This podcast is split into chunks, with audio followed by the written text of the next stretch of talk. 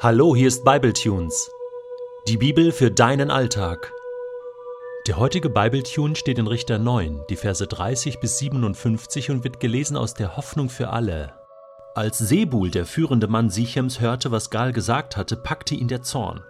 Er sandte heimlich Boten zu Abimelech und ließ ihm ausrichten: Gal, der Sohn Ebeds, ist mit seinen Brüdern nach Sichem gekommen und wiegelt die ganze Stadt gegen dich auf. Bring deine Truppen im Schutz der Dunkelheit hierher. Haltet euch bis zum Morgen in der Umgebung versteckt. Bei Sonnenaufgang greift an. Wenn Gal dir dann mit seinen Männern entgegenzieht, kannst du mit ihm tun, was du willst. Abimelech brach mit seinem Heer in der Nacht auf. Er teilte es in vier Gruppen ein, die sich an verschiedenen Stellen um Sichem in den Hinterhalt legten. Als Gal am Morgen ins Stadttor trat, kamen Abimelech und seine Soldaten aus ihren Verstecken. Gal entdeckte sie und sagte zu Sebul: Siehst du das? Da steigen doch Truppen von den Bergen herab. Sebul entgegnete, Was du für Männer hältst, sind nur Schatten auf den Bergen. Doch Gal blieb dabei. Nein, es sind Truppen, die vom Garizim herunterkommen. Und dort nähert sich eine Abteilung auf der Straße zum Orakelbaum. Da sagte Sebul zu ihm, Du hast den Mund zu voll genommen mit deinen Sprüchen. Wer ist schon Abimelech? Warum sollen wir ihm dienen, hast du gesagt. Dort kommen die Leute, die du verspottet hast. Nun geh und kämpf mit ihnen. Da rückte Gal mit den Männern von Sichem aus und kämpfte gegen Abimelech. Der aber trieb sie zurück in die Stadt. Viele kamen bei der Schlacht ums Leben, bis ans Tor war alles mit Leichen übersät. Dann machte Abimelech kehrt und zog mit seinen Soldaten nach Aruma. Sebul jagte Gal und seine Brüder noch am selben Tag aus der Stadt. Am nächsten Morgen wollten die Einwohner von Sichem aufs Feld gehen.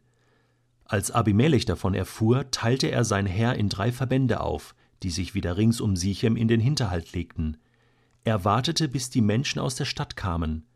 Dann brach er mit seiner Abteilung aus dem Versteck hervor und versperrte das Stadttor. Die beiden anderen Gruppen fielen über die Leute auf dem Feld her und töteten alle. Danach griff Abimelech die Stadt an. Den ganzen Tag dauerten die Kämpfe. Schließlich nahm er Sichem ein und brachte alle Einwohner um.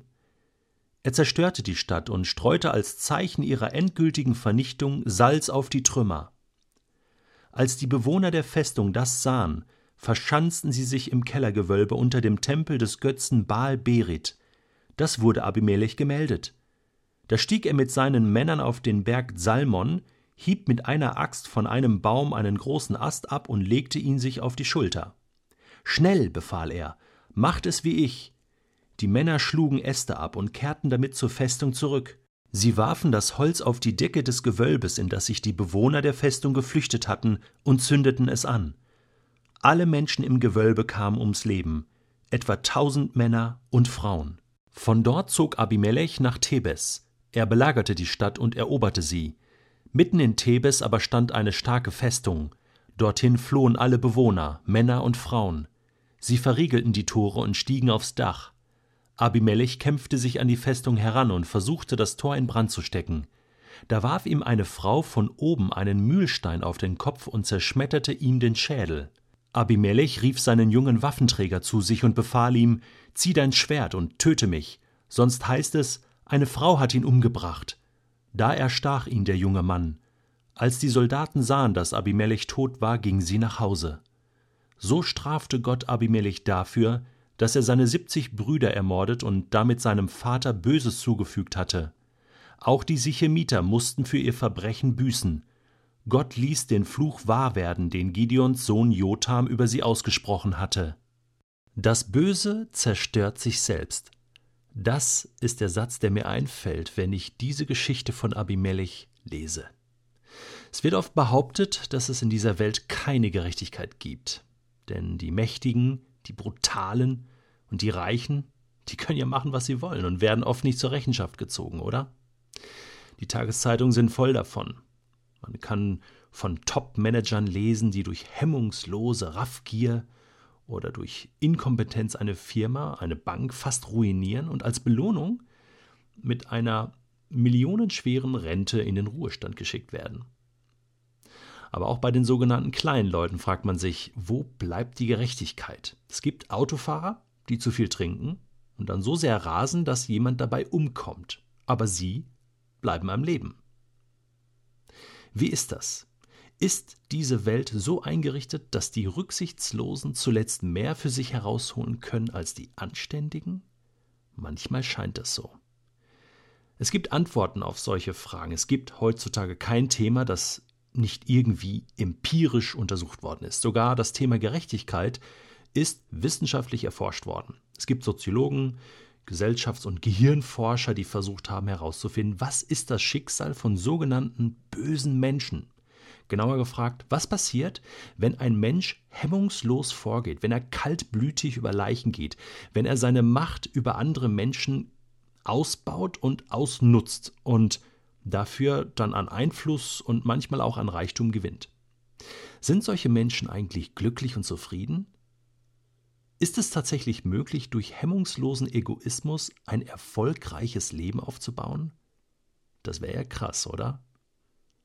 Es gab zum Beispiel an der Stanford University in Kalifornien eine Untersuchung zu der Frage, wie entsteht Sadismus und was sind die langfristigen Folgen.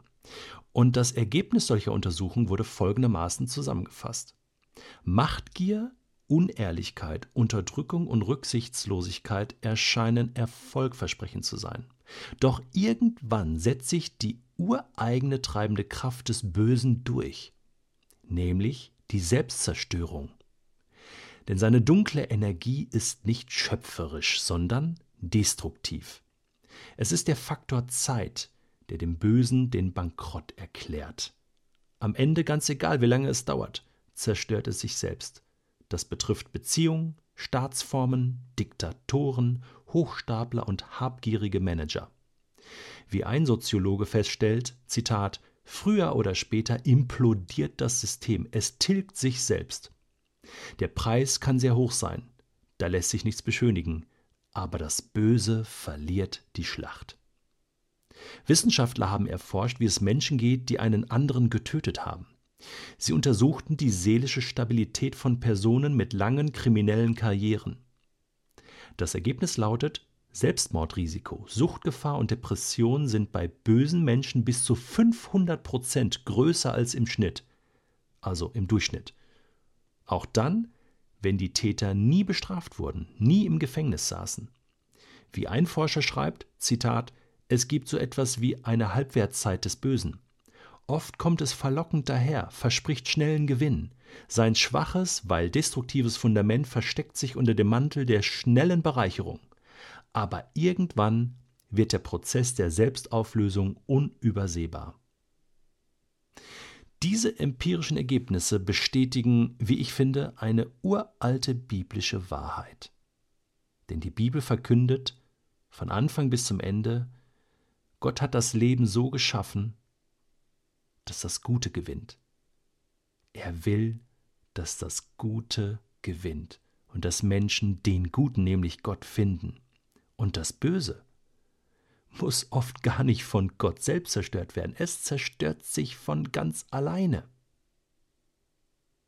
Es gibt verschiedene Beispiele, besonders im Alten Testament dafür, die bezeugen, dass heimtückische Bosheit ihre eigene Vergeltung erzeugt, ohne dass Gott in Erscheinung treten muss. Zum Beispiel Jakob und Esau oder die Josefsgeschichte. Die Menschen haben es böse gemeint, aber Gott hat es gut gemeint mit Josef. Und auch hier im Buch der Richter, der König Abimelech erfährt seine eigene Strafe. Er muss die Suppe auslöffeln, die er sich selbst eingebrockt hat. Paulus fasst das im Römerbrief Kapitel 1 ab Vers 28 folgendermaßen zusammen. Gott war ihnen gleichgültig, sie gaben sich keine Mühe, ihn anzuerkennen. Deshalb überlässt Gott sie einer inneren Haltung, die ihr ganzes Leben verdirbt. Sie sind voller Unrecht und Niedertracht, Habgier, Bosheit und Neid, ja sogar Mord, voller Streit, Hinterlist und Verlogenheit, Klatsch und Verleumdung. Sie hassen Gott sind gewalttätig, anmaßend und überheblich. Beim Bösen sind sie sehr erfinderisch. Sie verachten ihre Eltern, haben weder Herz noch Verstand, lassen Menschen im Stich und sind erbarmungslos.